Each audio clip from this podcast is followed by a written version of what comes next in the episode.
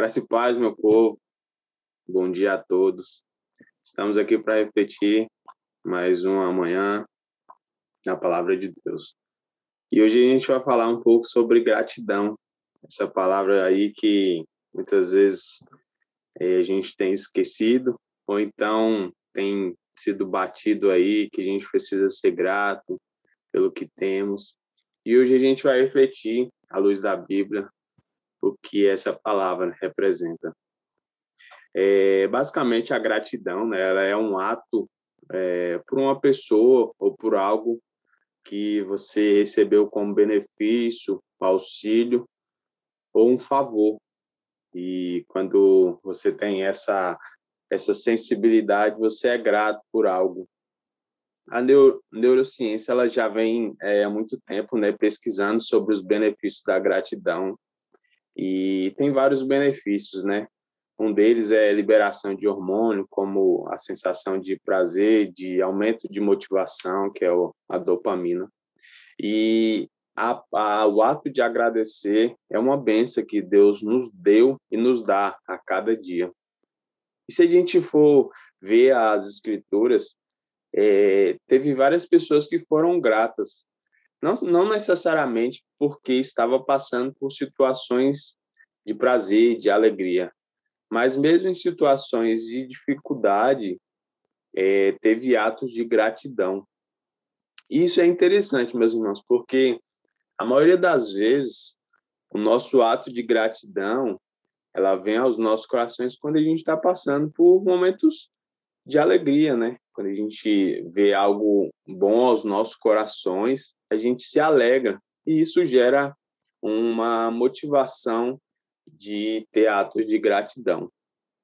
E aqui nas escrituras, algumas situações a gente vê que as pessoas estavam passando por alegria, mas também com tristezas, como está ali em Lucas 7, a partir do versículo 36, que fala de uma mulher que, em meio à, à sua situação pecaminosa, aquela mulher possivelmente era uma, uma mulher, uma prostituta, e ela se ajoelha aos pés de Cristo e com as suas lágrimas ela começa a molhar os pés de Cristo e com seus cabelos ela começa a secar. E mais do que isso, o pouco que ela tem de perfume, ela perfuma os pés dele. Como ato de gratidão, como ato de, de desejo de ser curado daquele, daquelas atitudes.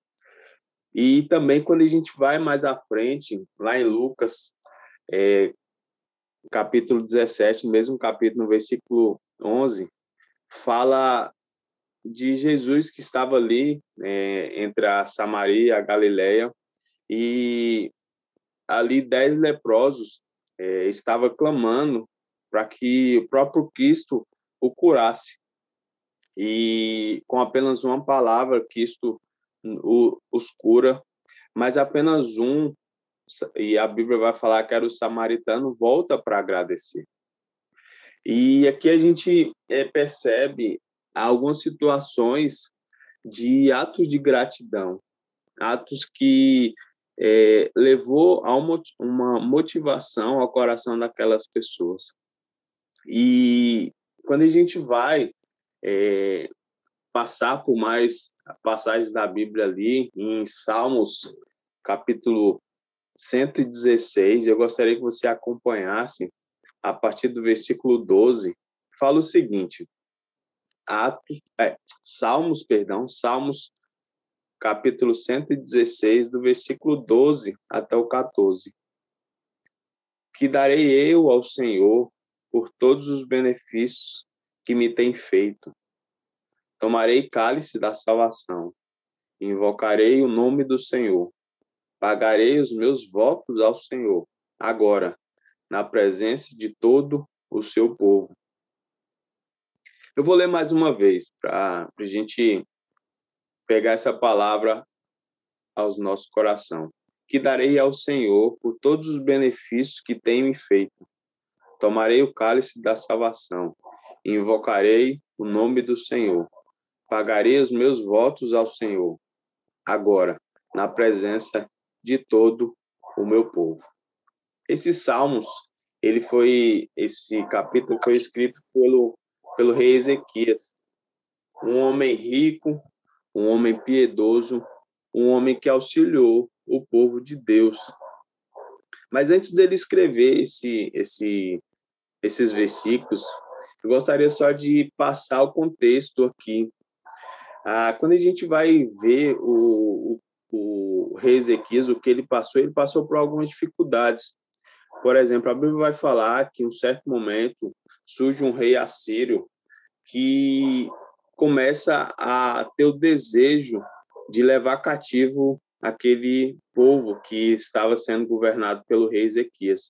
E ele, ele manda um exército de aproximadamente 185 mil homens para vencer aquela batalha. E o rei Ezequias, nesse momento, ele se sente acuado porque tinha poucos homens em relação àquele exército. E ele invoca a Deus como um ato de gratidão, mesmo antes de vencer a batalha, que ele não imaginava como seria aquela situação. Ele agradece a Deus e pede auxílio a ele. E, e o próprio Deus envia apenas um anjo que consegue é, destruir aquele exército e dar vitória ao rei Ezequias. Lá na frente também, quando a gente vai estudar a vida do rei Ezequias, ele tem uma enfermidade, uma úlcera, e ele também clama a Deus por essa situação, uma situação desagradável, uma situação dolorosa, e ele pede auxílio a Deus e também agradece, porque é, mesmo aquela situação, ele tinha a oportunidade de louvar a Deus. E, e ele é curado e mais do que isso, Deus dá mais 15 anos a ele. E aqui a gente já passou por vários versículos, como já foi lido aqui, mas o que remete aos nossos corações, meus irmãos. É, a gente vê aqui milagres acontecendo, a gente vê aqui situações onde o próprio Deus é engrandecido na vida dos seus. E a grande verdade é que eu e você temos situações para agradecer ao nosso Deus. Se você ainda não é, entendeu o dia de hoje, hoje você teve a oportunidade de amanhecer, de respirar.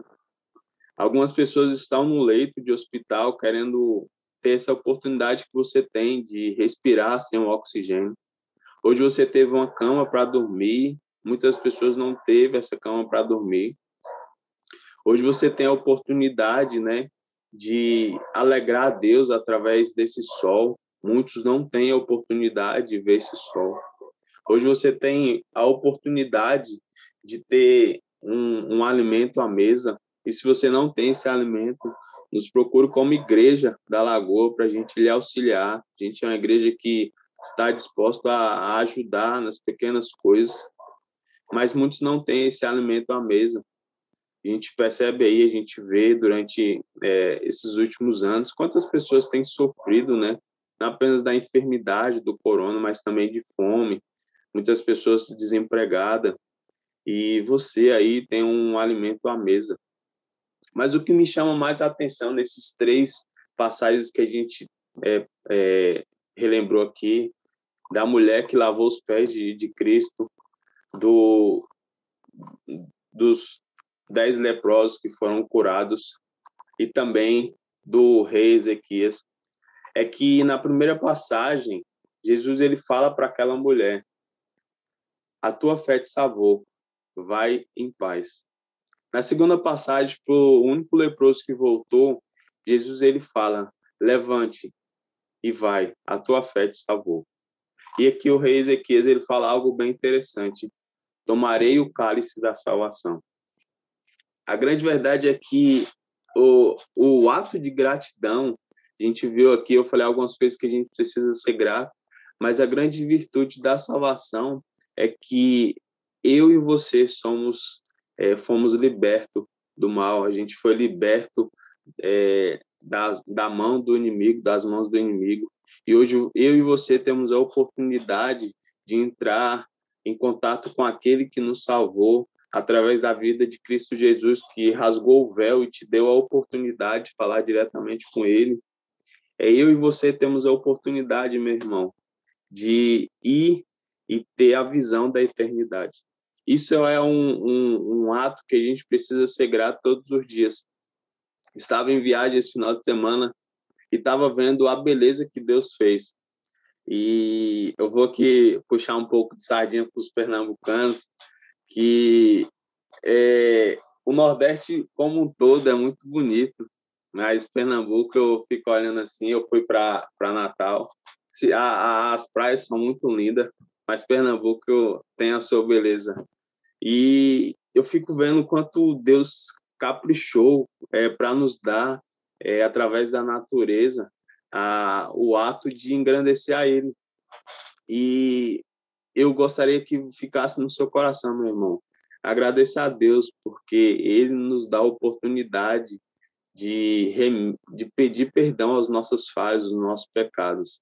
E também Ele nos dá a oportunidade de ver a sua grandeza através da natureza, através de vida de outras pessoas, através de tantas situações que a gente passa, e Ele nos dá a oportunidade de sermos gratos.